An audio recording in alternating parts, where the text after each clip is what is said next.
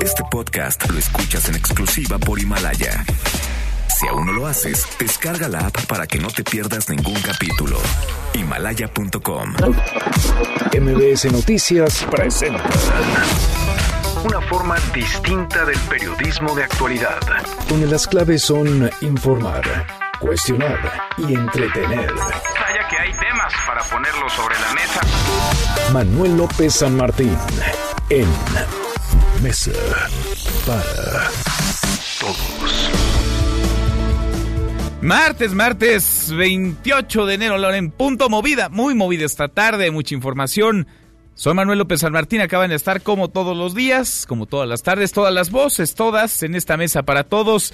Avanza el coronavirus, 107 muertos ya, 4.700 casos confirmados y contando, hay casos confirmados en por lo menos 13 países. Hoy México ofreció a través de un subsecretario de salud, Hugo López Gatel, una conferencia, un parte sobre lo que está haciendo México, las acciones que ha emprendido para estar preparados cuando dicen, porque es inevitable llegar el coronavirus a nuestro país. Se aproxima y comiencen los contagios, no hay que entrar en pánico, es parte de lo que dijeron hoy. También el presidente que habló de la mañanera sobre el INSABI, este instituto, el Instituto Nacional de Salud para el Bienestar, que sepultó al Seguro Popular. El Seguro Popular pues que sí, tenía sus fallas, no era perfecto, estaba muy lejos de serlo, pero el Insabi tampoco parece ser la panacea. Vamos a entrarle al asunto a propósito de temas de salud.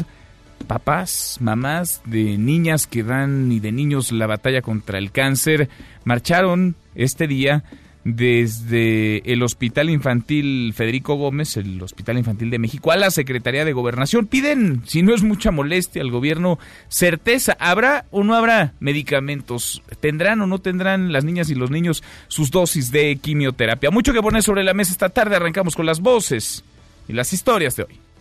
Las voces de hoy. Andrés Manuel López Obrador, presidente de México. Es tentativo, se está viendo. Una de las fechas posibles es 5 de mayo, cuando termine la certificación en la BOI. Ya estamos en eso. 15 de febrero tenemos que resolver porque se necesita con tiempo vender los boletos. Se va a buscar un mecanismo en Hacienda de los aprovechamientos que tiene Banobra, se les descuente lo del avión. Mario Delgado, coordinador parlamentario de Morena en la Cámara de Diputados. Aquí en la Cámara de Diputados, en la fracción de Morena, vamos a ayudarle al gobierno de la República a vender los boletos de la rifa del avión. Por lo pronto, voy a invitar a los diputados a ver cuántos aceptan de manera voluntaria entrarle a comprar una serie por diputado. Hugo López Gatel, subsecretario de Salud. Les garantizo que el virus va a llegar a México, no es algo que me guste, pero tenemos que tenerlo muy claro y decirlo con veracidad. Hasta ahorita tenemos siete casos sospechosos, se han hecho las pruebas de laboratorio y se han descartado. Llamamos a la calma. Claudia Sheinbaum, jefa de gobierno de la Ciudad de México. Ahí estamos trabajando en un programa de adquisiciones de aquí a abril y posteriormente ya sería el trabajo con el INSABI de abril en adelante para el abastecimiento de medicamentos. Ahí Son las voces de quienes hacen la noticia, los temas que están sobre la mesa y estas las imperdibles. De hoy le entramos a la información.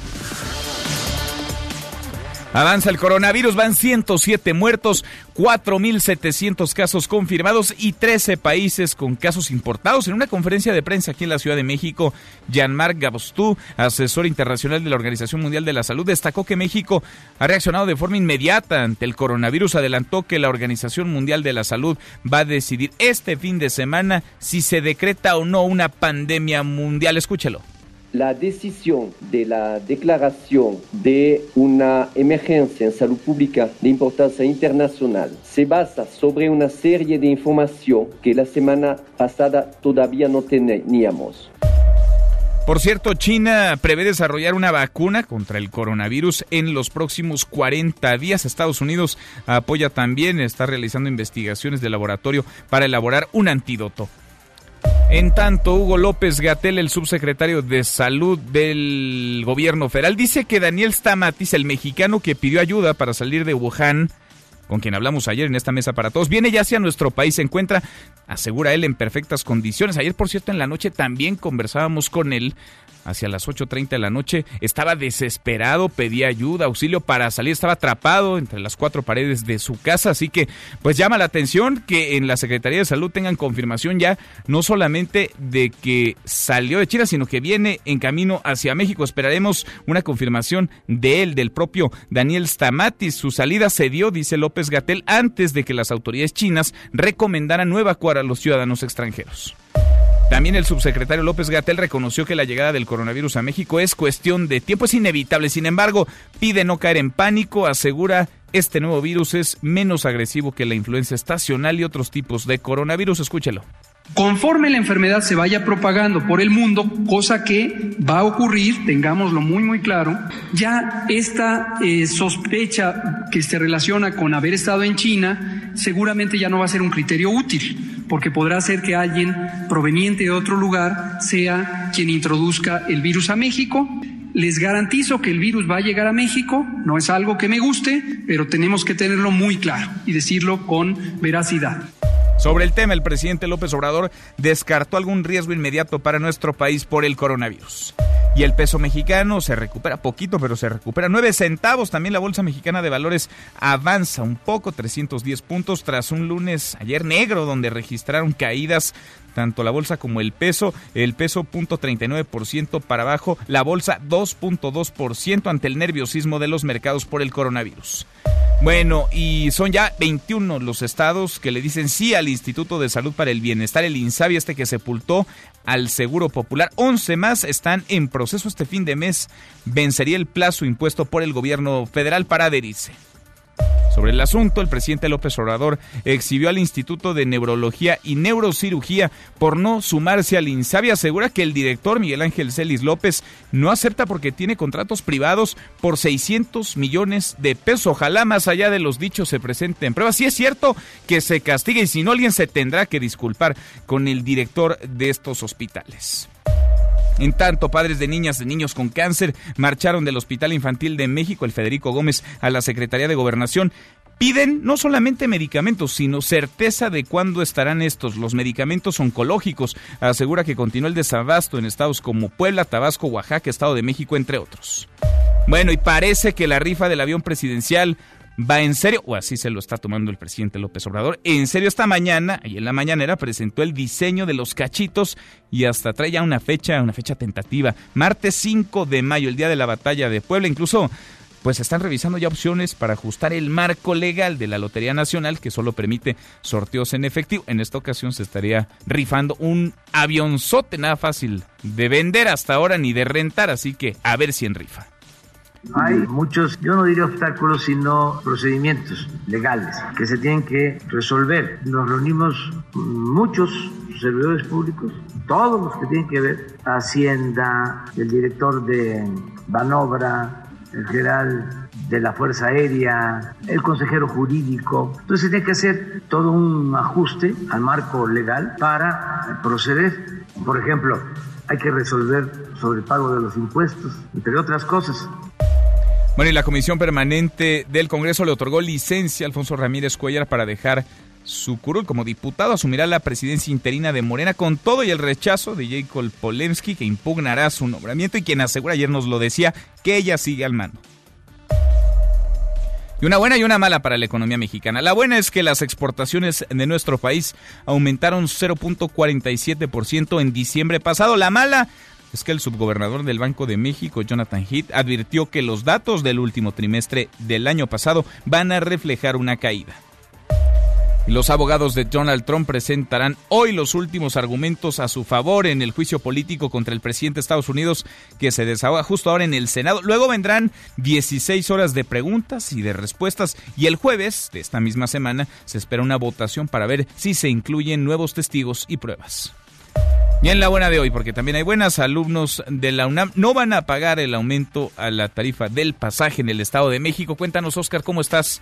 Oscar Palacios, muy buenas tardes. Manuel, buenas tardes. El secretario general de la UNAM, Leonardo Lomelí, y el secretario de Movilidad del Estado de México, Raimundo Martínez Carvajal, acordaron que en el ciclo escolar que acaba de iniciar no se incrementará la tarifa del transporte colectivo en el programa Sendero Seguro. En una reunión con directores de planteles de educación media superior y superior de la Universidad Nacional, determinaron también incorporar al programa los SH Azcapotzalco y Oriente, ambos ubicados en la Ciudad de México, pero con una amplia matrícula proveniente del Estado de México. De esta forma, desde el pasado lunes, el programa Sendero Seguro funcionará en nueve escuelas de nivel medio superior y superior de esta casa de estudios, con las tarifas que se aplicaban antes del primero de enero del presente año. Además, se abrirán nuevas rutas en otras zonas con alta demanda de alumnos, se brindará el servicio hacia el interior de algunos de los campus universitarios y se ampliarán horarios con el objetivo de mejorar el traslado de estudiantes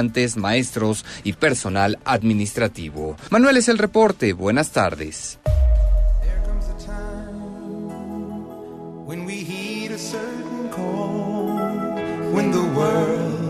Must come together as one. There are people dying. Oh, when it's time to lend a hand to life, greatest gift of José Luis Guzmán Miyagi, mi querido Miyagi, como todos los días en esta mesa para todos. ¿Cómo estás? Muy bien, ¿y tú, Manuel? ¿Qué estamos escuchando? Pues una canción que hasta tú conoces. Y digo hasta tú porque este lo tuyo no es mucho la música, pero. O sea, me estás llamando ignorante. No, y te sí, digo ¿eh? que eres- no Pero estás te muy aprendo, clavado. mira, te aprendo cada tarde. Mira, lo que pasa es que un 28 de enero, pero de 1985, tú todavía no nacías, se reunieron para grabar esta canción Casi, fíjate, a lo mejor en esa andaban. que se llama We Are the World, escrita por el señor Michael Jackson y por el señor Lionel Richie. Aunque en realidad Lionel Richie nada más escribió cuatro palabras, que es We Are the World, We Are the Children. Todo Oye, lo demás pues escribió Michael Jackson. pues nada más. Es de lo que más te acuerdas de la canción. Y después hubo demandas de plagio contra Michael Jackson porque dicen que se la voló de algún otro lado. En fin. Se reunieron más de 40 artistas. Eh, grabaron todos esta canción que terminó reuniendo la asombrosa cifra de 600 millones de dólares que se repartieron entre Etiopía y Sudán para aliviar la hambruna de mediados de los 80. Pero mucho de ese dinero terminó en, en otras manos, al igual que la- el esfuerzo británico de Van Aid. Eh, lo destacado es que la canción se convirtió en, un, en icónica también para causas de beneficencia, como bien lo decías. Después se hizo una versión para Haití, Para Haití, sí. Que no reunió muchísimo era más. como 2000. Si no me equivoco, debe ser 2006. 2006. Y lo curioso, eh, tiene muchísimas anécdotas esta cosa. Por ejemplo, fue grabada la noche de los American Music Awards, porque era el único día que todos podían. Este, Pues sí, es que conciliar las agendas las de agendas de 40. todos era impresionante. El único que grabó solito, porque dijo que no quería ver a nadie mientras él cantaba y que nadie lo viera mientras él cantaba, adivina quién fue. Ah, no sé. A ver, ¿Quién dame una pista, dame una pista. ¿Quién es así de insoportable? Bueno, ganó el premio Nobel de Literatura. Ganó el premio. ¿A poco? No quiso. Con razón aparece en el video, este video que Sí, sí, existe. sí. Están todos en una especie de plataforma. Así es. Digamos que muy formaditos, muy ordenaditos en niveles. Y él aparece en una cabina aparte. El único que no quiso grabar frente a nadie ni compartir el micrófono con nadie fue Bob Dylan, porque dice que lo, lo malvibraban en pocas palabras. no, bueno. Otro que no quiso ir fue Prince. Prince mandó una canción, dijo, yo saben que yo en, en banda no funciono, este, ahí les mando una rola para. Con mucho gusto, aquí está mi aportación. Y Madonna tampoco pudo ir. Cierto, porque no tenía está presentación. Madonna, no está Madonna. Eh, ni, en, ni en esta ni en la versión de Haití tampoco. No, está no aparece. Madonna. Entonces, hay bastantes anécdotas, pero bueno, hoy se cumplen exactamente 35 años de que se grabó esta rola, que vendió más de 800 mil millones de copias. Mira. Y fue nombrada canción del año, disco del año, del año 85. Y es bueno cuando se unen y la música sirve para visibilizar. Lo malo es cuando el dinero recaudado termina quién sabe dónde. ¿Quién sabe dónde acaba?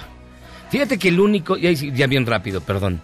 Cuando hace el concierto para Bangladesh, Ajá. que lo hace George Harrison junto a Bob Dylan, curiosamente, el dinero que se utilizó, que fue muy poquito en comparación, fueron 5 millones de dólares, una cosa así, que se mandó a, a Bangladesh, con eso UNICEF desarrolló un tipo especial de suero oral que después se hizo común ya en los hospitales de todo el mundo. Mira. A través del dinero que se hizo por el que se recabó del concierto para Bangladesh, UNICEF pudo desarrollar un nuevo tipo de suero oral para aliviar las- los síntomas de desnutrición y deshidratamiento con los niños de Bangladesh en 1970, 71, y después se hizo a nivel mundial. Mira, qué bonito. Se parece, que todas son malas Oye, noticias. se parece a la que nos pusiste alguna vez de solidaridad, ¿te acuerdas? Ah, después en México hicieron una muy divertida. Te voy a poner luego Cantaré Cantarás, que es la versión mexicana de... ¿De esto? De esto. De esto que se escucha. Muy bien, Miyagi, gracias. Gracias a ti, Manuel. Acá nos escuchamos en un, en un ratito más. Bueno, y hay que ponernos serios porque el presidente se lo está tomando en serio. ¿eh? Yo sé que muchos pensaban que esto se trataba de un chiste, de una broma, de una ocurrencia. Pues el presidente va en serio con lo de la rifa del avión presidencial en medio de no pocas crisis, como la violencia, como la escasez de medicamentos. Andrés Manuel López Obrador hoy presentó muy tempranito en la mañanera el billete para la rifa del avión que compró Calderón, que usó Enrique Peña Nieto, que no tenía ni Obama, el TP-01. De eso va nuestra pregunta del día. ¿Qué opina? ¿Es una buena idea? ¿Es un distractor? ¿Urge venderlo? Que salga como sea, pero que salga ya. ¿O todo es una coincidencia? Opine con el hashtag Mesa para Todos, abiertas ya nuestras vías de comunicación, el WhatsApp 5524-99125, viene el teléfono en cabina 5166-1025. Pausa, vamos arrancando esta mesa, la Mesa para Todos.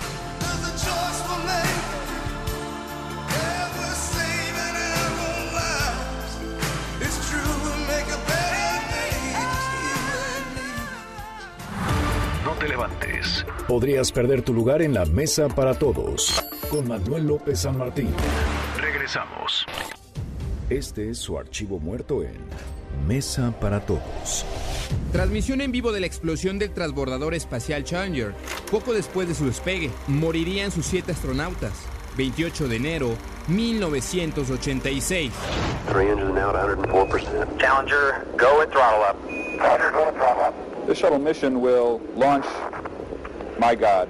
One minute 15 There's been an explosion. Velocity 2,900 feet per second. Altitude 9 nautical miles. Downrange distance 7 nautical miles.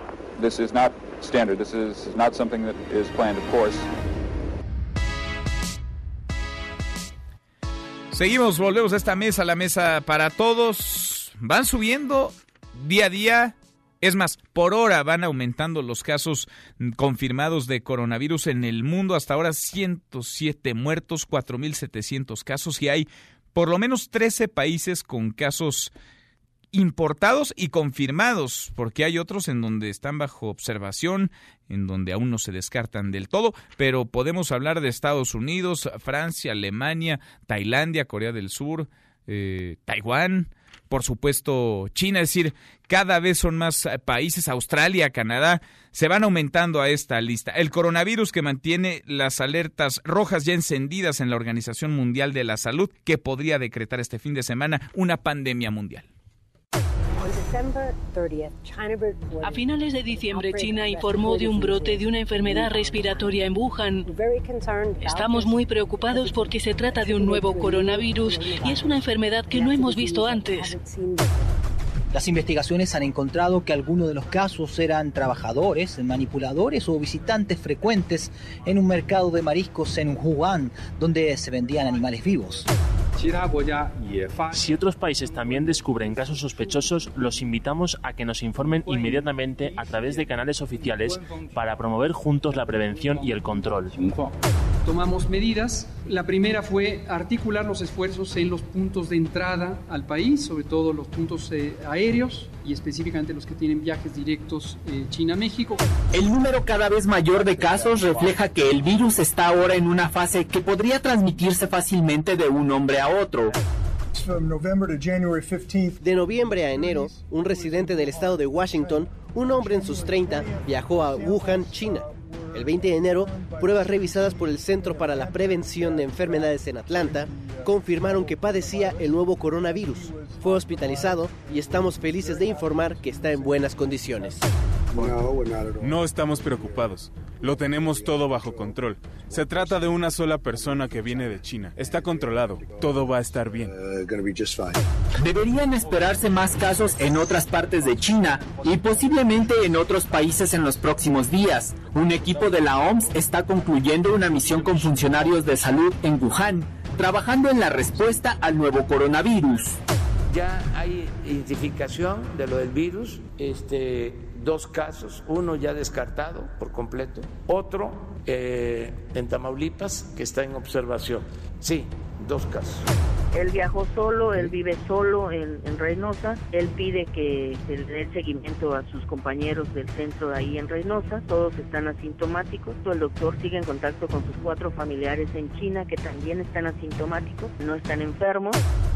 Bueno, y ayer platicábamos en esta mesa para todos con un mexicano atrapado, literal, entre cuatro paredes dentro de su casa en Wuhan, en China, el lugar donde comenzó este brote, la zona cero del coronavirus. Daniel Stamatis pedía, pues, desesperado, que lo sacaran de ahí, que un avión de los Estados Unidos pudiera trasladarlo hacia la Unión Americana y de allá a México, claro, con su visa, con su pasaporte mexicano, pero quería salir desesperado de ahí. Hoy el subsecretario Hugo López Gatel, subsecretario de Salud, aseguró que ya viene para acá sin embargo, pues no hay una confirmación todavía del propio Daniel Stamatis, que insisto, estaba ayer desesperado. Lo que sí existe hoy es un pronunciamiento de la Organización Mundial de la Salud que podría declarar pandemia por el coronavirus. ¿Cómo se prepara México? ¿Qué acciones están tomando? Ernestina Álvarez, Ernestina, ¿cómo estás? Muy buenas tardes.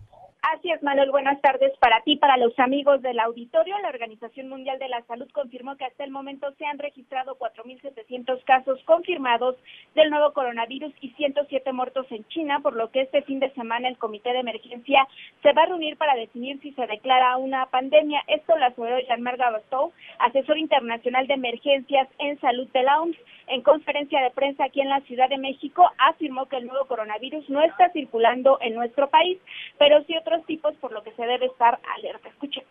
La decisión de la declaración de una emergencia en salud pública de importancia internacional se basa sobre una serie de información que la semana pasada todavía no teníamos. La magnitud de los casos afectados, los índices de transmisibilidad de persona a persona y el potencial de difusión internacional. Y en estos países donde encontramos ya, son 13 casos importados, la declaratorio podría pronunciarse muy rápidamente o no, pero es en base a las evidencias por su parte, José Luis Salomía, director de epidemiología de la Secretaría de Salud, explicó que se ha detectado que el nivel de contagio es de dos personas por cada caso confirmado, con un índice de mortalidad de 2.2%, cinco veces más que en la aparición de la influenza H1N1. Y en el caso de los mexicanos que están en China, dijo que ninguno tiene síntomas, por lo que no representan un riesgo para el país en caso de que retornen.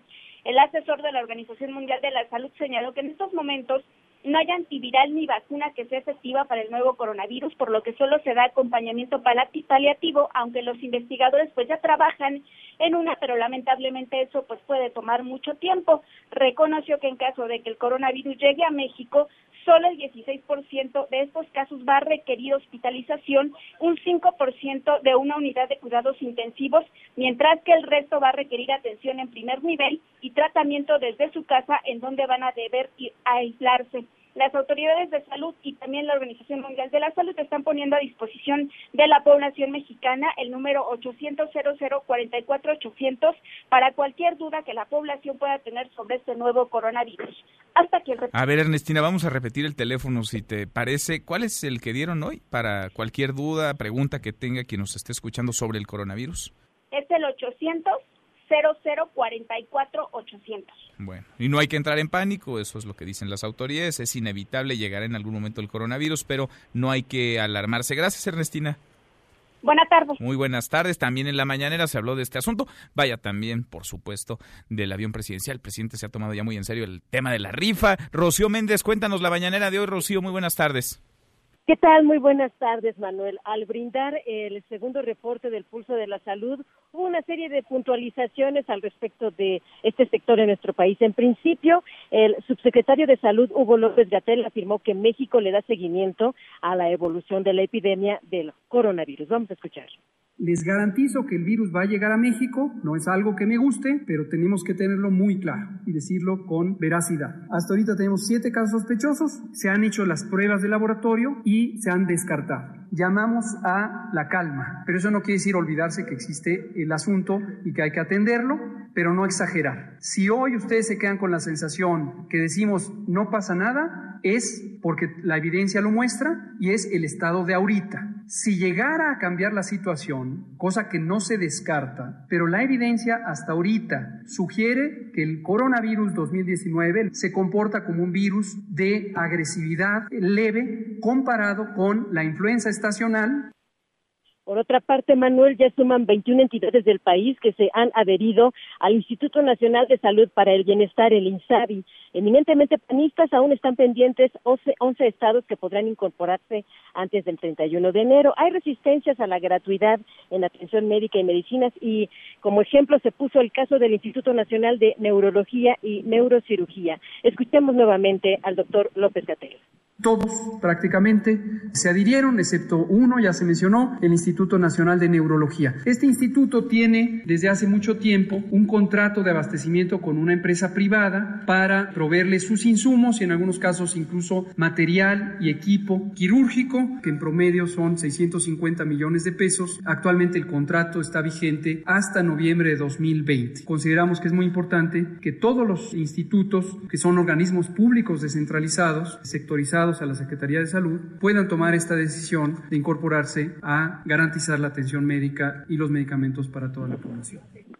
El gobierno federal, Manuel, aclaró que ha entregado oportunamente a los estados el dinero para el pago de salarios de unos 10.381 trabajadores de la salud en las 32 entidades federativas. Se aclaró que ante cualquier ajuste de personal, los despidos tienen que ser indemnizados conforme a la ley. Se recordó que se va a basificar a 80 mil trabajadores de la salud.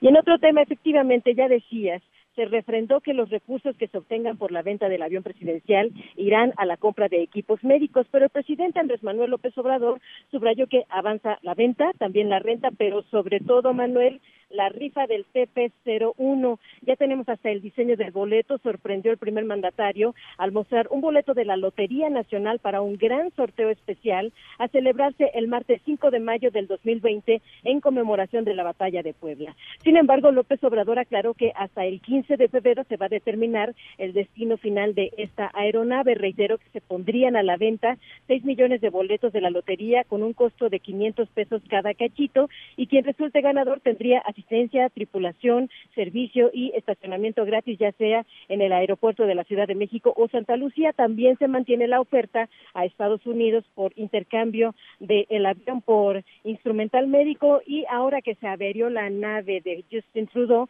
el primer ministro de Canadá, también ahí se observa una oportunidad. Sin embargo, al respecto del avión y su rifa, esa es la preocupación del presidente López Obrador. Mi preocupación es que significa mucho dinero. Para decirlo coloquialmente, es una tentación, es la mamá a veces y el papá del diablo.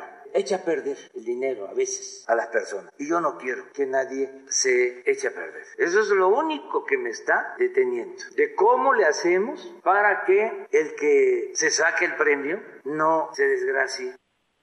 Manuel, parte de lo que sucedió esta mañana aquí en Palacio Nacional. Bueno, entre otros problemas, ¿no? Que tendría el que se lo sacara, como en dónde estacionaría, por ejemplo, el avión. Gracias, Rocío. Hasta pronto, Manuel. Hasta muy pronto, muy buenas tardes. Vamos tomándonos en serio este asunto de la rifa porque el presidente lo está haciendo así, se lo está tomando muy en serio. Aparece hoy con este boleto. De hecho, ahora en arroba M. López San Martín, en mi cuenta de Twitter, estoy subiendo el boleto, el cachito, premio mayor, avión presidencial y se ve tal cual el avión presidencial, el TP-01 que el presidente López Obrador podría rifar el 5 de mayo, un aniversario más de la batalla de Puebla.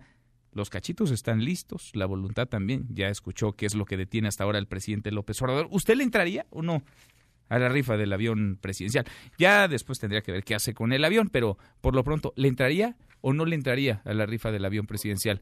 De eso le preguntamos hoy en esta mesa para todos. De eso va nuestra pregunta del día en medio de no pocas crisis, porque hay por ejemplo, en términos de seguridad y de violencia, la escasez de medicamentos, el presidente hoy decidió mostrar, presentar el billete para la rifa del avión TP-01. ¿Es una buena idea? ¿Es un distractor? ¿Urge que salga? ¿Urge que se venda? Opine con el hashtag Mesa para Todos. Le damos un giro a la información. Me da gusto saludar en la línea telefónica a Alfonso Ramírez Cuellar, diputado o exdiputado ya, porque le han aprobado su licencia para hacerse cargo de la dirigencia nacional de Morena. Gracias. ¿Cómo estás, Alfonso? Buenas tardes. Buenas tardes, muchísimas gracias. Al contrario, a ver, ¿eres eh, dirigente ya de Morena? Porque ayer platicábamos con Jacob Polensky en este espacio, en esta mesa para todos. Nos decía, Alfonso Ramírez Cuellar, además de ser mi amigo, es un militante más de Morena, pero la dirigente sigo siendo yo. ¿Tú eres quien manda, quien dirige Morena hoy por hoy? Bueno, se eh, realizó el Congreso Nacional Extraordinario, apegado totalmente a las normas internas de nuestro partido y por unanimidad, con el consenso absoluto, pues eh, me encomendó la tarea de construir puentes, de lograr acuerdos, de sacar a nuestro partido de este marasmo, de volver a reconstruir la institucionalidad y de preparar las elecciones de, de la nueva dirigencia. Entonces, en estos momentos, pues estamos integrando todos los acuerdos del Congreso para que en el plazo establecido se los entreguemos al INE y ya se cubran todas las formalidades que nos exige la legislación en materia de partidos políticos. ¿Tu, cargo cómo queda? ¿Cuál es el nombre del cargo? Es presidente del Comité Ejecutivo Nacional. No es interino, porque decía Jacob que aquí no tenemos la figura del interinato. No sí, es... Es, presidente del Comité Ejecutivo Nacional, se eligió varias carteras, entre ellas la de presidencia. eh, pero mira, yo no, la verdad es que no quiero meterme a, eso, a tanta esta discusión, porque el asunto que nos está desgastando es que llevan meses y meses, llevan toneladas de papel metidos en los tribunales, cuando que el problema fundamental de Morena pues es un problema político que necesitamos resolver en común acuerdo. ¿Eso ¿Es un problema de, de grupos, de tribus? Pues ¿Es, una disputa por el problema, Es un problema de desgaste que ya tenemos que superar. Entonces, este mi propósito más que eh, cualquier otra cosa, eh, pues es ya sacar las, eh, la vida de Morena de los tribunales, llegar a los acuerdos necesarios y volver a atender a cada uno de los militantes, al afiliado más modesto que está en las comunidades rurales, en las zonas indígenas, en las colonias, que ha trabajado muchísimo por nuestro partido y que hoy está abandonado. Volver a reconstruir los comités municipales y fortalecer todos los consejos estatales, atender las necesidades y la, la ayuda a nuestros gobiernos municipales y a nuestros este, gobernadores. Creo que esa ya es la dinámica que tenemos que tomar porque yo creo que el hecho de que todos hayan votado por mi persona, pues no solamente es el apoyo a Alfonso, es también un hartazgo de que ya dice la gente, pues ya chales. Sí. O sea. Pues es que la, este, la, nota está en las patadas, ya no solamente por abajo, sino por pero ahí arriba se de la, la viven mesa. en lo- ahí se la viven en los tribunales Sí, y sí, hasta el color de las hojas. Sí, se están dando hasta con la cueta. Ahora, me imagino que para poder bajarle a los ánimos, pues hay que sentarse con todas las partes. Sí, yo, yo lo que quiero ya es reunir a todos los que aspiran. Yo sé que Jacob aspira a ser la dirigente, eh, que Mario Delgado también, que Berta Luján, que hay muchos otros. Entonces yo creo que ya los próximos momentos pues son de de de, de, este, de llegar a sentarnos, convenir entre todos la fecha, el método para que salga una dirigencia que los próximos años pueda eh, conducir con mucha legitimidad y con mucha fuerza el partido. Tú no te asumes parte de ninguno de no, estos no, grupos. para nada, no, no, para nada. Yo quiero que ellos vean en mí, y así ha sido prácticamente todo mi comportamiento, pues una persona que quiere restablecer la institucionalidad, que quiere tender puentes, construir acuerdos y una garantía de piso parejo y de imparcialidad absoluta. ¿Tú ya buscaste o ya te buscó a ti Jacob Polensky? Pues ya quiero yo reunirme con todos, este, yo quisiera que ya todos nos reuniéramos, todos los que aspiran, eh, para ya llegar a un acuerdo. Bien. ¿Cuánto tiempo duraría esta dirigencia, la de Alfonso No, Ramírez? pues Cuellar? si, si las próximas semanas o días nos reunimos todos, yo creo que podemos definir una fecha y en función de esa fecha ponernos a trabajar. Bien, pues vamos platicando en el camino porque sí, la nota últimamente en Morena es Sí, la disputa ya. interna y la gricha. O sea, ahí se la vive ya, parece que... Pues sí. O sea, en la sociedad está ausente Morena, pero ¿qué tal en los tribunales? Ahí la barandilla está este, repleta de abogados, de dirigentes, de líderes, de, de funcionarios de Morena, este, que la pasan litigando y tienen abandonado el partido, tienen olvidados a los afiliados, tienen eh, pues un descuido total, ¿no? Se han ido perredizando, ¿no? Se están pareciendo cada vez más al PRD. Yo creo que podemos hacer un partido nuevo. Lo veremos y lo platicamos en el camino. Alfonso, gracias por platicar con nosotros esta tarde. Muchas gracias, muy buenas tardes. Es Alfonso Ramírez Cuellar, el presidente actual, no interino, el presidente, digamos, vigente dentro del Morena, un partido, por decirlo menos, convulsionado. Está dura la grilla, el jaloneo, las patadas, insisto, eran por abajo, ahora también por arriba de la mesa. Cruzamos la media ya, la hora con 36, pausa y volvemos con un resumen de lo más importante del día. Esta mesa, la mesa para todos. No te levantes. Podrías perder tu lugar en la mesa para todos. Con Manuel López San Martín. Regresamos. Diferencia de clases, la danza de los billetes verdes en el Super Bowl. En un Super Bowl de amplios contrastes, se enfrentan la nómina más onerosa con los 49 de San Francisco ante la más baja que resultó la de los jefes de Kansas City.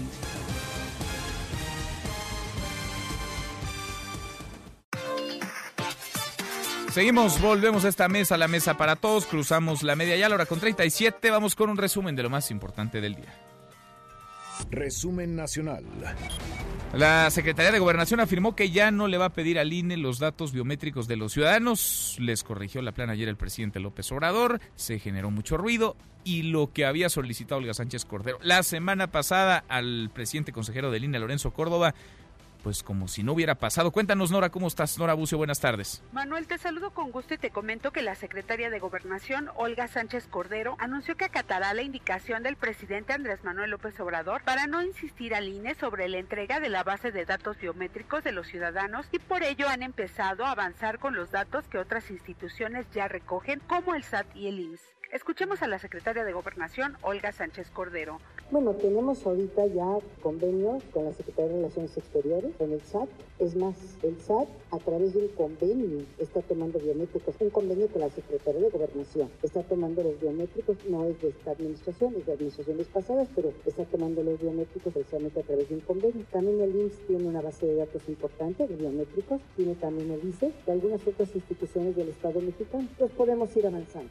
En entrevista, la secretaria señaló que a la CEGOP le corresponde la atribución constitucional y legal de contar con esos datos, debido a que es a esta institución a quien le corresponde otorgar a los mexicanos la cédula única de identidad y el INE solo puede entregar credenciales para votar a los mayores de 18 años. Ante la negativa del INE por las implicaciones legales que representaría entregar su base de datos al gobierno federal, Sánchez Cordero agregó que para avanzar en el compromiso de la creación de la cédula a través de convenios para la entrega de la información, se han elaborado algunos con la Secretaría de Relaciones Exteriores y otras instituciones. Manuel, la información. Gracias, muchas gracias. Nora, bueno, y padres, madres también de niñas y niños con cáncer marcharon este día del Hospital Infantil de México, el Federico Gómez, a la Secretaría de Gobernación, esto en demanda de medicamentos oncológicos, pero sobre todo de certeza que les hablen con la verdad y que les cumplan, que les garanticen que habrá las dosis de quimioterapia para sus pequeñitos que de por sí están librando una batalla durísima contra el cáncer. Aseguran que sigue el desabasto en estados como Puebla, Tabasco, Oaxaca, Estado de México y un largo etcétera. Saludo, me da gusto hacerlo la línea telefónica sobre el tema Israel Rivas, padre de Dan, una pequeñita que da la batalla contra el cáncer. Israel, ¿cómo estás? Manuel, buenas eh, tardes. Aquí en una comisión en la de Gobernación, de papá de estas representaciones que vienen de los estados. Y bueno, por lo que veo, enfrente del, del nombre, ya ves que del rótulo de la doctora Sánchez Cordero, que va a estar nosotros. Eh, eh, entonces, pues vamos a establecer estos continuas de diálogo, eh, como les hemos venido solicitando nosotros desde el mes de octubre, para prever justamente pues todo esto que está sucediendo y adelantarnos de la crisis y que finalmente pues, el ciudadano pues, en, en, en, en, el tema de la salud de nuestros hijos. No nos interesa más, te quiero decir, la salud de nuestros hijos y que el medicamento esté finalmente ahí. Vamos a ver qué salen de estas mesas. Eh, queremos ser, como siempre, eh, eh, muy optimistas porque, bueno, tenemos eso en la sangre, nosotros somos optimistas contra la enfermedad de nuestros hijos y queremos serlos también en este caso. Entonces vamos a ver qué pasa. Vamos a exigir que estas mesas sean permanentes. Están a punto de comenzar, digamos, esta mesa ahí en, ahí en Gobernación. Nos adelante se está colocado, digamos, el identificador de, de Olga Sánchez Cordero, todo al indicar que ahí estaría la secretaria de Gobernación sentados con ustedes. Israel, ¿cómo ha escalado esto, no? Vaya, tendría que ser un asunto en donde ni siquiera tendrían que estar ustedes en la calle, sentados a la mesa con alguna autoridad. El medicamento garantizado, la dosis aplicada a sus hijas e hijos y listo a librar la batalla contra el cáncer que de por sí es durísima como para estar en negociaciones, en mesas, entre discursos y entre insultos también porque les ha llovido Israel en redes sociales. Nos ha llovido en redes sociales y nos llovió Manuel el, domingo, sí. que estuvimos en el Zócalo de una manera impresionante, de verdad que eh, yo le he dicho en los últimos días, los papás que tenemos con cáncer, deberíamos estar tanto por la sociedad como por las autoridades del gobierno de manera muy, muy especial, por todo el entorno de sufrimiento, de dolor que se vive en esta situación y a veces encontramos todo lo contrario. Yo sé que no es la sociedad, una parte de eso. Claro, pero es, es, durísimo, ¿no? Ayer estaban con nosotros en esta mesa para todos Adrián y Julián Levarón y nos decían, esta marcha no era contra el presidente López Obrador, era una marcha de víctimas, era una marcha para visibilizar cosas y es muy doloroso que las víctimas sean victimizadas otra vez por la misma sociedad, desde la plaza pública, pero también desde el ejercicio del poder. Israel, ¿qué certeza tienen hoy sobre los medicamentos de sus hijas e hijos? Es lo que vamos a preguntar. Tenemos un pliego de ocho eh, de ocho puntos, entre ellos y así que está consolidada, cuándo va a llegar la caída de los medicamentos, cómo se van a suministrar estos medicamentos a los hospitales. Con una lista larga ahí de, de, preguntas y, y, y, debemos de trabajar eh, con esta situación. Entonces, pues ahí está el trabajo del gobierno y el trabajo también de nosotros. Nosotros ser ciudadanos responsables, que participemos activamente en esto. Ya, ya no nos podemos confiar más, lo que te digo, ya no nos podemos confiar porque ha habido muchos desabastos y ha sido un y ha sido continuo. Entonces necesitamos ya eh, pruebas contundentes de que esto verdaderamente no va a volver a pasar. Por eso pues estamos aquí, ¿no? Pues sí. Israel, te agradezco que nos hayas contestado el teléfono. Empiezan entonces esta reunión justo ahora. Si terminan antes de las tres, tocamos base contigo y platiquemos otra vez sobre si hay algún acuerdo y si hay certeza sobre las medicinas para las niñas y los niños con cáncer en este país. Gracias, como siempre, Israel. Gracias, gracias a ti, Manuel, y un abrazo. Igualmente, muy buenas tardes. Israel Rivas, papá de Dana, una pequeñita que da la batalla contra el cáncer y que lo que busca, como otros cientos de niños en la Ciudad de México, sí, pero en varios estados, es certeza sobre si tendrán o no sus dosis de quimioterapia. Seguimos con el resumen de lo más importante del día. En un informe sobre los conflictos que más preocupan para este año en el mundo, la organización Armed Conflict Location and Event Data Project alertó que en México hay un alto riesgo de que los grupos criminales pasen a la insurgencia. El documento hizo referencia a casos ocurridos el año pasado, como la liberación de Ovidio Guzmán en Culiacán, la masacre de la familia Levarón en Bavispe y el asalto estilo invasión militar en Villa Unión que dejó 22 muertos. Bueno, y la Oficina Especial para el Caso Iguala, que fue creada en 2014 por la CNDH, hoy desaparece. A partir de hoy, por instrucción de Rosario Piedra Ibarra, se extingue en un comunicado. La comisión contradice lo dicho por la oficina, pues asegura que fueron tres camiones, sino cinco en donde se habrían llevado a los normalistas y se espera que hoy el Congreso de Canadá ratifique el acuerdo económico con México y Estados Unidos. El TEMEC, el canciller mexicano Marcelo Ebrard viajará a Washington para participar en la firma del acuerdo por parte del presidente de los Estados Unidos, Donald Trump. Bueno, y la Congregación de los Legionarios de Cristo aseguró que no existe ninguna investigación en su contra por parte de la Unidad de Inteligencia Financiera de Hacienda. Esto luego de que el pasado 7 de enero se publicara información sobre una supuesta pesquisa con operaciones con recursos de procedencia ilícita. Hasta aquí el resumen con lo más importante del día. En Mesa para Todos, Diana Bernal. Diana, como cada martes en esta Mesa para Todos, ¿cómo estás, Diana? Manuel, qué gusto saludarte muy bien, con el gusto de platicar contigo y con el auditorio. Oye, hemos ido desde que comenzó el año conversando contigo semana a semana sobre el nuevo teje y maneje, la nueva relación de los contribuyentes con el SAT. Y hay mucho que nos falta para irle agarrando a la onda. Y hay un tema que no es menor, la importancia de que los contribuyentes todos habiliten o bien actualicen su buzón tributario en el servicio de administración tributaria. Cuéntanos, Diana, por qué es importante y sobre todo, cómo le hacemos, porque para algunos este es un lenguaje difícil, muy complicado de entender. Sí, Manuel, lo dices muy bien y efectivamente es un año donde hay muchos cambios fiscales eh, y estos afectan en, general a todos los contribuyentes y hay un gran desconocimiento sobre las obligaciones que tenemos que atender. Fíjate que desde el año 2014 se estableció que el buzón tributario, sé que es un medio digital que lo puedes acceder a través de la página del SAT, y va a ser la única forma de comunicación entre los contribuyentes y las autoridades fiscales. Pero resulta que esto no había entrado realmente en vigor, era solamente optativo. ¿Por qué? Porque mucha gente no tiene acceso a Internet. Incluso se dice que hay varias regiones del país que no tienen acceso a Internet. Más allá de eso, ya ahora con las reformas fiscales, desde el primero de enero de 2020, ya se vuelve obligatorio para todos los contribuyentes el llevar, el dar de alta su buzón tributario y tenerlo actualizado.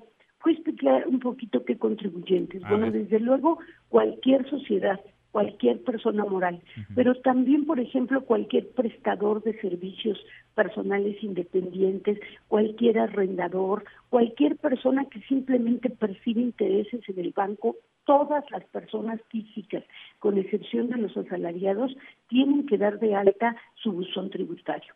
Para eso tienen que ingresar a la página del SAT, tienen que dar de alta el buzón con su contraseña y con su RFC y luego van a tener que dar allí de uno a cinco correos electrónicos.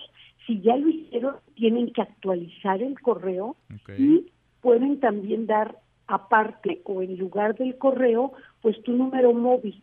Entonces te van a mandar un mensaje ya sea tu correo a tu número móvil en 72 horas para que ya con eso quede actualizado. Ahora, déjame preguntarte algo, Diana. A ver, si la persona que nos está escuchando tiene su correo dado de alta y es el mismo correo que sigue utilizando, ¿de todas formas se tiene que meter a, lo pongo entre comillas, actualizar o está actualizado ya?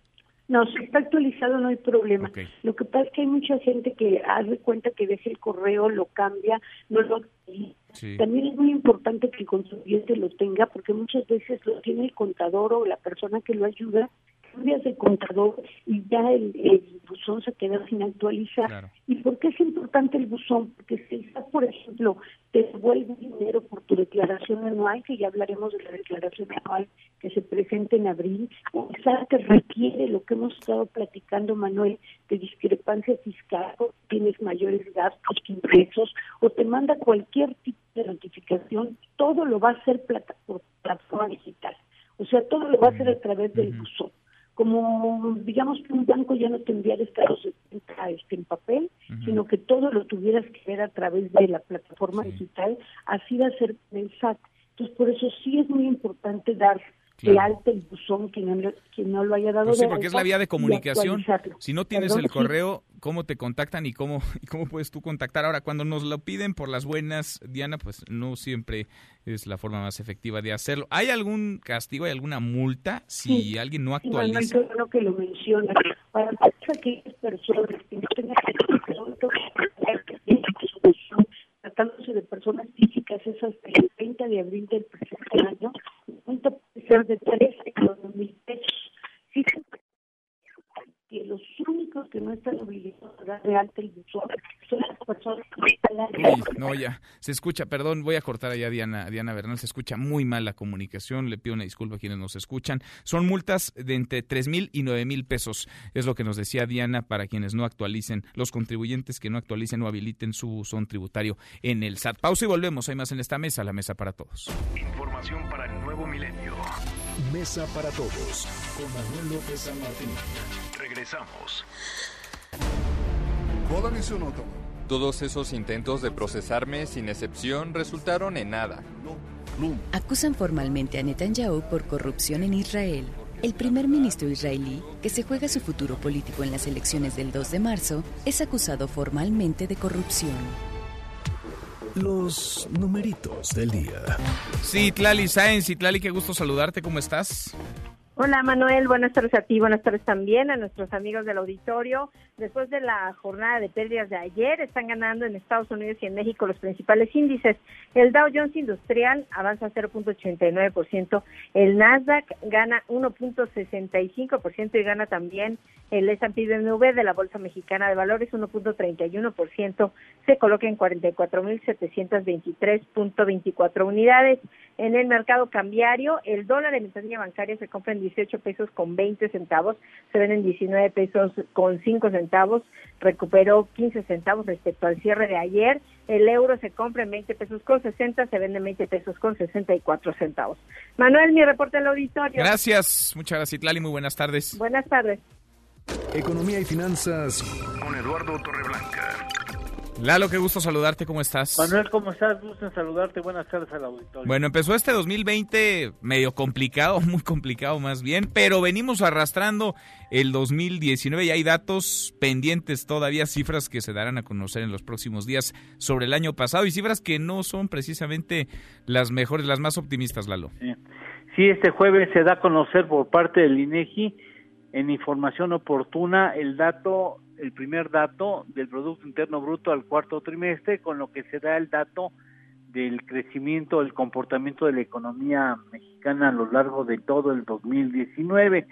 Y a decir por cómo se ha comportado el IGAE, que tiene una metodología de cálculo muy similar a cómo se calcula el Producto Interno Bruto, es muy probable, bueno, es muy seguro que en el cuarto trimestre del año pasado hayamos tenido un comportamiento económico de signo negativo, es decir, que haya se haya contraído la economía y por ende es muy posible que todo el resultado anual, que el resultado de todo el 2019 sea en, ligeramente negativo o menos 0.1 o menos 0.2% el comportamiento del PIB a lo largo de todo el 2019. El dato es importante porque de alguna manera pues es una radiografía de cómo se comportó la economía mexicana el año pasado y de dónde parte para tratar de recuperarse este año, sea negativa o sea con un ligero avance, cosa que cada vez se duda con mayor fuerza. Finalmente de abajo tendrá que partir la recuperación económica nacional y yo creo que por eso es un dato muy relevante que habrá de decirnos mucho. Esto será el próximo jueves.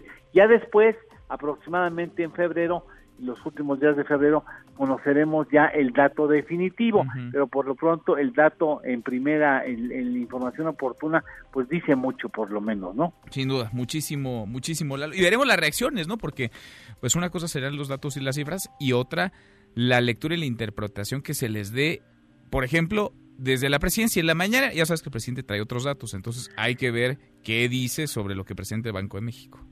Si fuera negativo, yo te puedo anticipar que va a decir que no le preocupa el crecimiento, que le preocupa el, desarrollo. Claro, pues sí, ya, ya lo ha dejado entrever. ¿lo tenemos postre?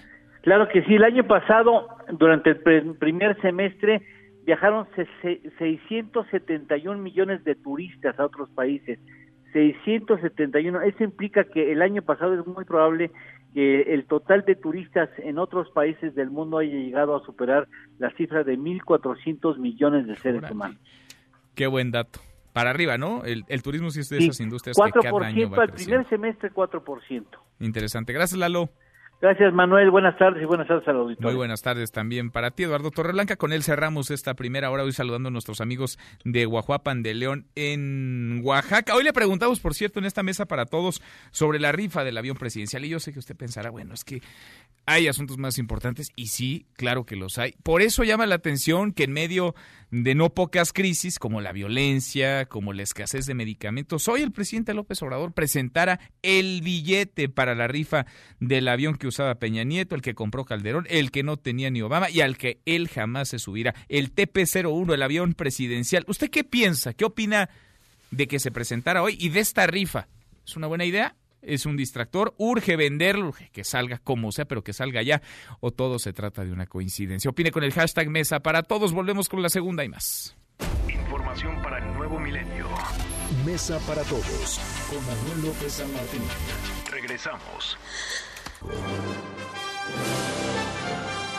El 28 de enero de 1996 muere el guionista estadounidense Jerry Siegel. Junto con el dibujante Joe Shuster, crean en 1938 el superhéroe llamado Superman. El hombre de acero había nacido el 17 de octubre de 1914.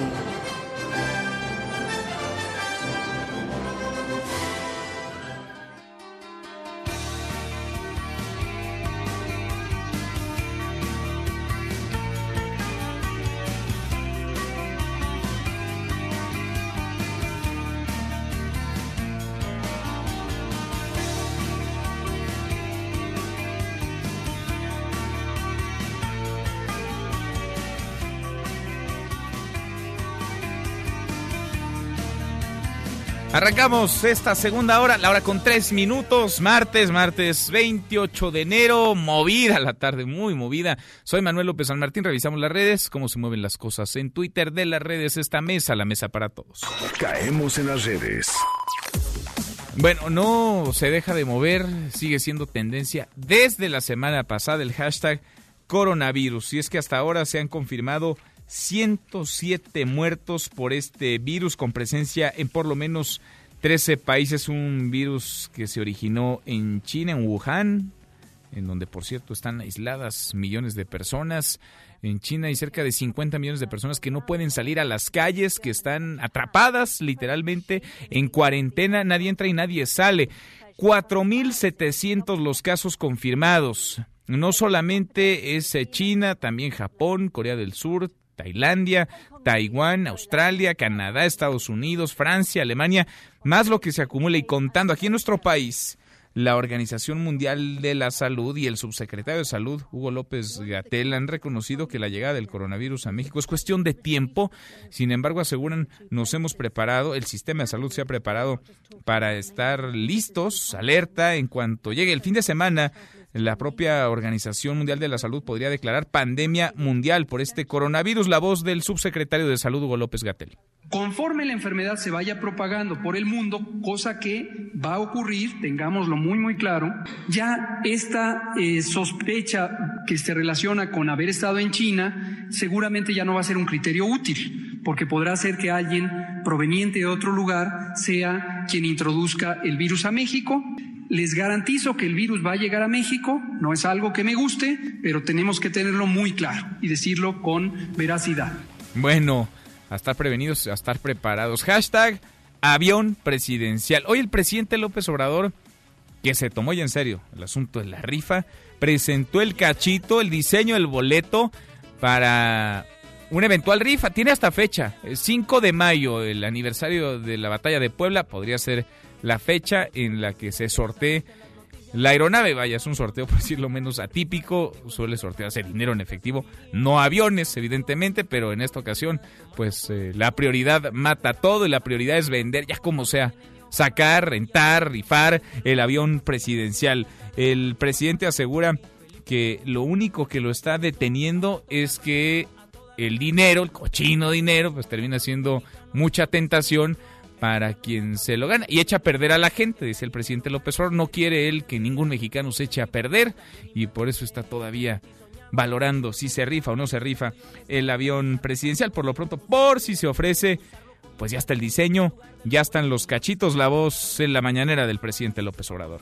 Hay muchos, yo no diría obstáculos, sino procedimientos legales que se tienen que resolver. Nos reunimos muchos servidores públicos, todos los que tienen que ver, Hacienda, el director de Banobra, el general de la Fuerza Aérea, el consejero jurídico. Entonces se tiene que hacer todo un ajuste al marco legal para proceder. Por ejemplo, hay que resolver sobre el pago de los impuestos, entre otras cosas. Bueno, lo que decía el presidente López Obrador en la mañanera. Y a todos nos pone a pensar, primero, yo sé que muchos pensaron, bueno, es que esto es una broma, es un distractor, pero ya el presidente va en serio, ya presentó hasta el diseño, así que más bien vamos pensando si usted compraría o no un cachito y qué haría si se gana el avión presidencial. 6 millones de cachitos, ha dicho el presidente López Obrador, de a 500 pesos el cachito se estarían rifando por el avión presidencial. Ya hay reacciones, ya sabes, están los que quieren quedar bien, como sea con el presidente López Obrador. Ahí está, por ejemplo, la primera respuesta del coordinador de Morena en la Cámara de Diputados, de Mario Delgado, que dice que le va a pedir a todos los diputados de su grupo parlamentario que le entren, que compren cachitos casi por cuota pues para que salga, o las declaraciones de Dolores Padierna, vicepresidenta en San Lázaro, que asegura que también, que Morena puede movilizarse y si se movilizan para una estructura de voto. Para comprar voto, pues que no compren cachitos de lotería, vaya, es lo mínimo. Se está moviendo además eh, de última hora el hashtag sismo y es que se ha registrado un sismo, un muy fuerte sismo, 7.7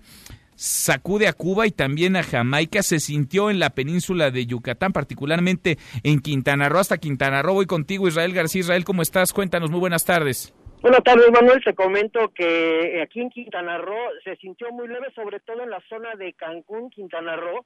Ahí hubo, eh, se sintió el movimiento, algunas personas eh, salieron de sus domicilios. Eh, no en todo Cancún se sintió, sobre todo cerca de la costa es donde más eh, se sintió este temblor de 7.3 grados que se registró entre Cuba y la isla eh, de Jamaica. Eh, Manuel, y te comento, bueno, los sistemas de emergencia actúan normal, no hubo gran gran acontecimiento por este temblor, sin embargo, te comento que es la segunda vez en menos de tres años que se siente un sismo aquí en la zona de Cancún sobre todo. No es, no es para nada común. Israel eh, es una zona turística, evidentemente. Los protocolos, no sé, la gente, la tranquilidad en las calles, todo normal, todo bajo control ahí en Quintana Roo. Pues mira, hasta el momento estamos monitoreando, precisamente estamos ahorita circulando y la gente tranquilo, sí, hay, hay comentan que hay personas que sí lo sintieron, personas que de plano ni cuenta se dieron, sobre todo, Manuel, porque pues, no, es normal eh, sentir un sismo y la gente no se percata realmente. Bueno, pues eh, perdemos por ahora, tenemos el contacto contigo y no perdemos la comunicación. Israel, gracias. Muy buena tarde, Muy buenas tardes. 7.3 había sido el preliminar, se ajustó a 7.7, son datos del sismológico de los Estados Unidos. Hay alerta de tsunami, por cierto, en Cuba, hay alerta de tsunami también en Jamaica y en Islas Caimán. Le voy a ir platicando lo último de esto que está justo ahora en desarrollo, un fuerte sismo que se sintió hace unos minutos apenas en el Caribe. Hashtag OVNI. ¿Por qué? Porque una cámara web que grababa la actividad del volcán Popocatépetl, ya sabe que hay ojos sobre el Popo las 24 horas del día, captó un objeto volador no identificado, un OVNI, cual atraviesa el volcán luego de que este tuviera una breve explosión ayer por la noche. Ya sabe, pues eh, los amantes de lo paranormal pues se dejaron ir con teorías de la conspiración.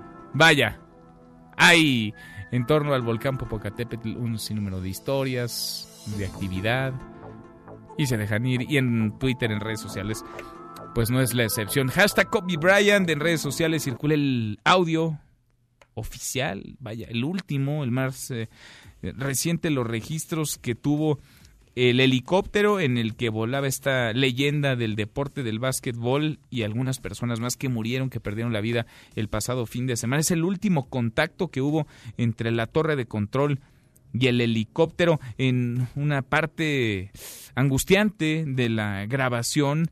La aeronave pasa por una zona de poca visibilidad y la torre pregunta a la torre de control si quiere o no suspender el vuelo. Sin embargo, ya el piloto no puede responder. Aquí un fragmento.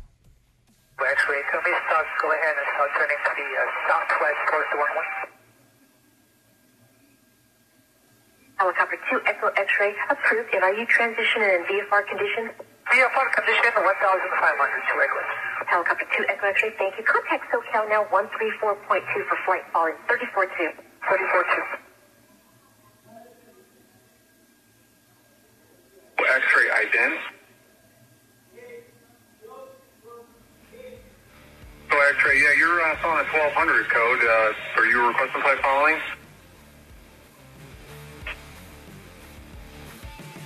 Two Echo X-ray, what is the intentions? Two Echo X-ray, you're... Uh... Con Nicolás Romay.